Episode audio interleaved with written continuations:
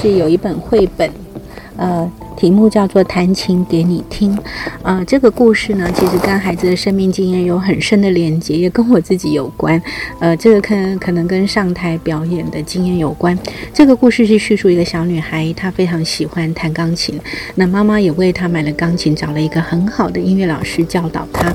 但是呢，在这个成果发表、上台比赛，还是要做成果发表的时候，小女孩的妈妈呢，也让她精心的打扮成一个像小公主的模样。准备上台，但这个孩子呢是第一次面对这种上台的经验，他待在这个上台。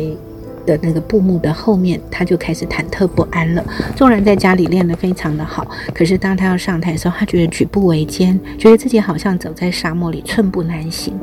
嗯，他觉得那个钢琴离他虽然近在咫尺，可是好像觉得是跋涉千万里。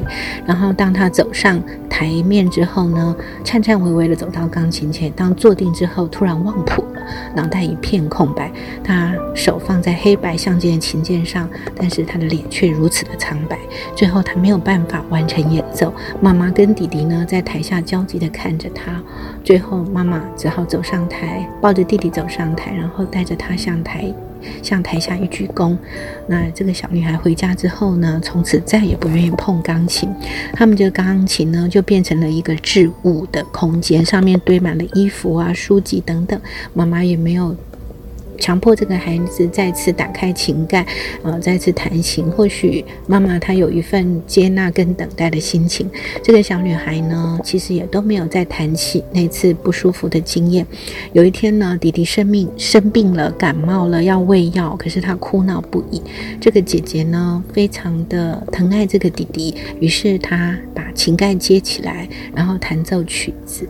这个弟弟安静下来聆听了，然后这小女孩从此又再度拾起对这个弹琴的喜乐，可能不再是为了比赛，也不再是为了上台，她只是喜欢看到弟弟开心的微笑。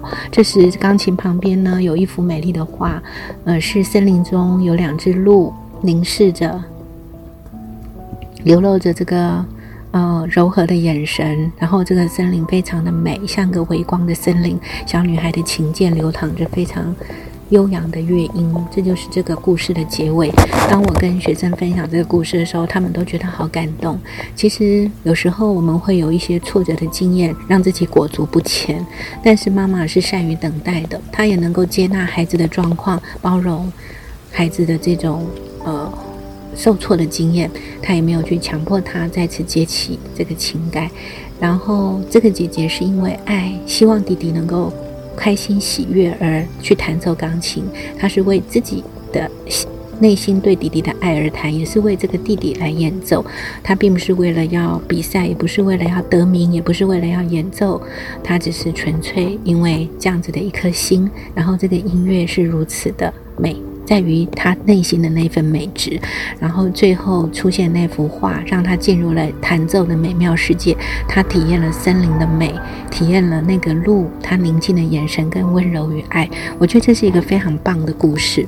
那分享完这个绘本之后，我也跟孩子分享我小时候学琴的经验。呃，因为我也是每学期。又要做这个成果发表，也曾经谈得很顺遂，也曾经有过像这个小女孩的经验，但是可能我还是会勉强把它谈完，可能节奏不对，指法不对，可能老师后来可能会有所责备，但是这些都是成长的经验。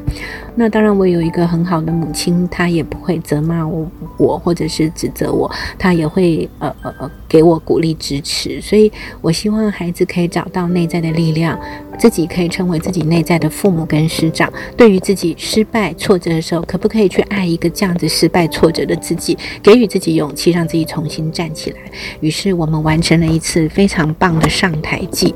透过这个故事跟我个人生命经验分享，我觉得这样子的过程更美，因为我们可以去萃取生命的呃养分，让自己再次拥有一个勇气的翅翼，在挫折的时候可以更呃。可以飞得更高，更爱自己，或者是给予自己更大的力量，而这个力量是来自于内在，我们自己内在的父母跟师长这一块，对自己内在孩子的一份支持。